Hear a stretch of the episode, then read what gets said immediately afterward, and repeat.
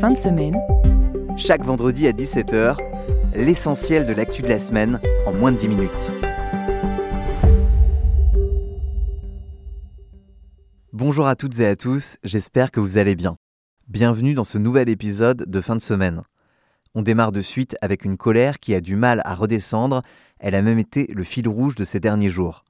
C'était déjà l'actu que j'avais développé le plus la semaine dernière, mais entre-temps, ça y est, les agriculteurs ont passé la seconde, voire la sixième vitesse de leur tracteur, prenant la route direction Paris avec comme premier objectif s'infiltrer sur le marché de Ringis. Résultat, 91 personnes ont été placées en garde à vue après une intrusion sur les lieux. Alors je ne vais pas revenir dans cet épisode sur les raisons du pourquoi les agriculteurs manifestent, mais si vous souhaitez tout savoir en détail, je vous invite à réécouter l'épisode de la semaine dernière. Cette avancée vers la capitale a donc commencé dès lundi avec un point central de blocage de l'A10 et huit autres points stratégiques. Des barrages qui ont semé une sacrée pagaille, mais malgré des heures passées dans les bouchons, la grande majorité des automobilistes se montraient solidaires des agriculteurs. On tolère, on soutient ces, ces agriculteurs. Maintenant, ça, comme vous voyez, ça, ça, crée des problèmes, des perturbations. Mais moi, personnellement, et d'autres gens, d'ailleurs, on voit ici, ça klaxonne sur l'autoroute. Je pense que les gens soutiennent les agriculteurs. Et les agriculteurs doivent vivre. Ça vous embête pas trop, vous? Pas du tout. Je suis entièrement d'accord. Le gouvernement se soucie plus des riches que des pauvres et que moi j'encourage vraiment bah, ce qui se passe. Et même si je dois garer ma voiture, même si je dois faire mes courses à côté et marcher, ça me dérange absolument pas.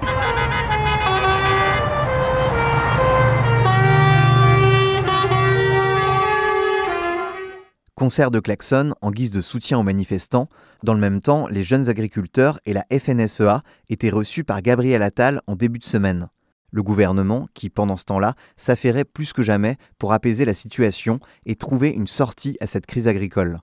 Au milieu de son traditionnel discours de politique générale, le nouveau Premier ministre Gabriel Attal a, devant l'Assemblée, abordé plusieurs sujets santé, pouvoir d'achat ou écologie, avec comme ligne principale évidemment l'agriculture, avec des premières mesures annoncées qui n'ont pas vraiment convaincu les premiers intéressés.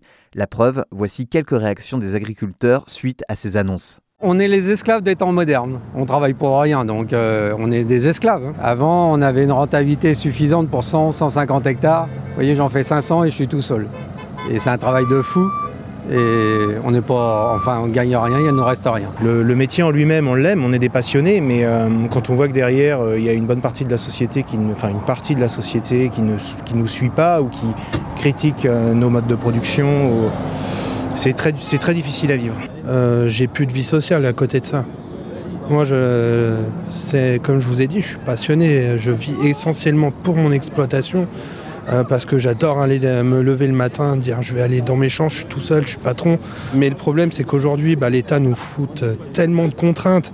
Euh, on est noyé sous de la paperasse, de la norme environnementale et tout ça. C'est compliqué aujourd'hui. Vous l'aurez bien compris après ces extraits, mardi, côté agriculteur, on en attendait bien plus. Mais hier, jeudi donc, de nouvelles annonces effectuées par Gabriel Attal et Emmanuel Macron ont commencé à convaincre les agriculteurs. Et aujourd'hui, au lendemain de ces nouvelles annonces, grand nombre d'entre eux vont mettre fin à leur mobilisation ce vendredi 2 février. Les routes peuvent encore être perturbées sur certains secteurs, mais en majorité, ça y est, les agriculteurs cessent le combat, au moins jusqu'au Salon de l'agriculture qui se tiendra le 24 février. Une autre manifestation a défrayé la chronique cette semaine, mais cette fois elle était virtuelle. Sur les réseaux, ils se font appeler les Pessis et arborent tous en guise de photo de profil le visage du footballeur Lionel Messi, mais chauve. La raison pour laquelle je vous en parle est simple. Cette semaine, ces comptes parodiques, qu'on peut qualifier de trolls des réseaux, ont fait leur entrée sur le réseau social LinkedIn. Ils étaient déjà présents en nombre sur X, anciennement Twitter, mais découvrent un nouveau terrain de jeu. Une aubaine pour ces profils adeptes de l'absurde, car LinkedIn a toujours la réputation d'être le réseau social le plus corporate. Le mélange des genres est donc détonnant, et comme première victime, les Pessis ont jeté leur dévolu sur une députée Renaissance du Finistère, Sandrine Lefeur. Alors pourquoi Sandrine Lefeur Tout simplement à cause de son nom. Dans Lefeur, il y a Feur, et Feur, c'est le cri de ralliement virtuel des Pessis qui répondent en nombre quoi pour arriver à un jeu de mots liant quoi et Feur qui donne coiffeur. Vous avez bien compris, c'est simplement un jeu de mots pas foufou, mais ça les tue de rire. La députée en a donc appelé directement à LinkedIn pour que le site bannisse les PSI. En attendant, faute de mieux, elle a simplement désactivé l'espace commentaire de son profil. Pas facile, la vie des réseaux. Une actu désormais judiciaire et au caractère bien plus grave. Ce lundi, le verdict dans l'affaire Valentin Marconne a été rendu. Le jeune homme, qui était âgé de 29 ans au moment des faits, a écopé de 30 ans de réclusion criminelle. Ce dernier, qui était employé dans une scierie, après avoir tué son patron, avait ensuite réussi à se cacher pendant 4 jours. Cette traque lui avait valu le surnom du forcené des Cévennes et il n'a à aucun moment cherché à contredire la décision du tribunal. Terminé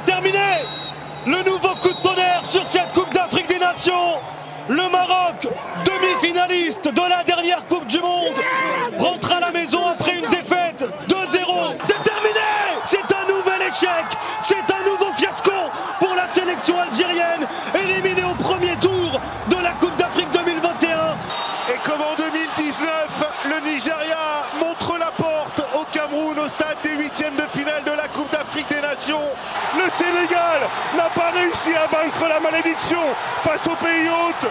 Cinquième défaite en phase à élimination directe face au pays organisateur. Le Sénégal, champion en titre, s'arrête au stade des huitièmes de finale. Oh Les léopards rugissent et éliminent l'Égypte au bout du bout du bout d'une séance de tir au but incroyable. On pensait les Égyptiens et finalement des passe. Il ne faisait pas bon d'avoir l'étiquette de favori dans cette édition de la Coupe d'Afrique des Nations. Après l'élimination de l'Algérie, de l'Égypte, du Sénégal, du Cameroun et du Maroc, les huit quarts de finalistes sont désormais connus et aucun d'entre eux n'était présent à ce stade il y a deux ans. Quasi toutes les nations qui étaient données comme ultra favorites au début de la compétition ont mangé la poussière.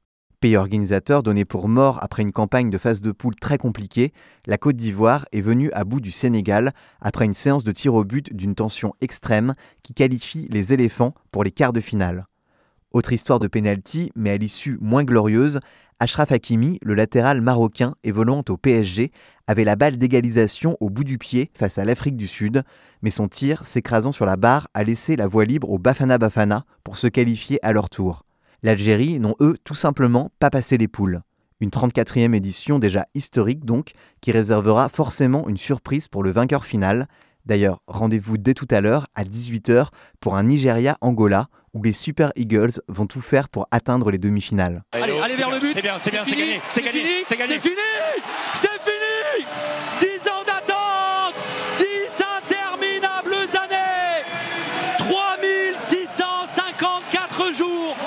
disette continentale qui prend fin ce dimanche béni.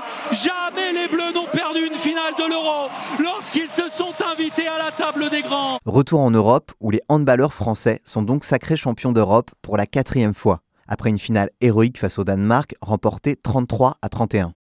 Mais ce qui a fait tâche, c'est la mise en garde à vue pour tentative de viol de Benoît Kounkoud, membre de l'équipe de France. À l'heure où j'enregistre ce podcast, l'enquête se poursuit et on vous donnera évidemment des nouvelles sur les avancées de cette sordide histoire qui intervient seulement quelques heures après le sacre des Bleus, alors que les joueurs célébraient leur victoire dans une boîte de nuit parisienne.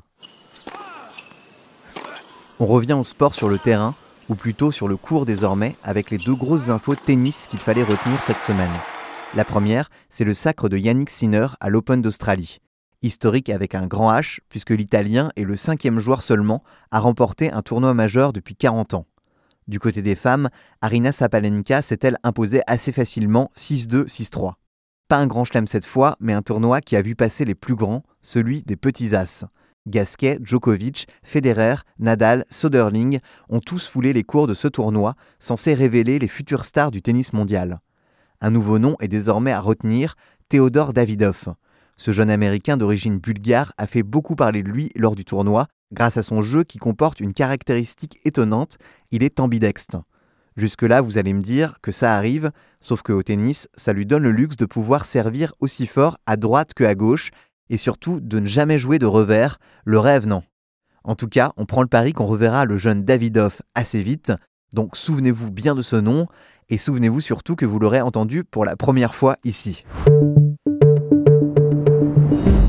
C'est tout pour cette semaine, et c'est déjà pas mal. Si vous souhaitez ne rien rater des prochains épisodes et soutenir notre travail, n'hésitez surtout pas à vous abonner.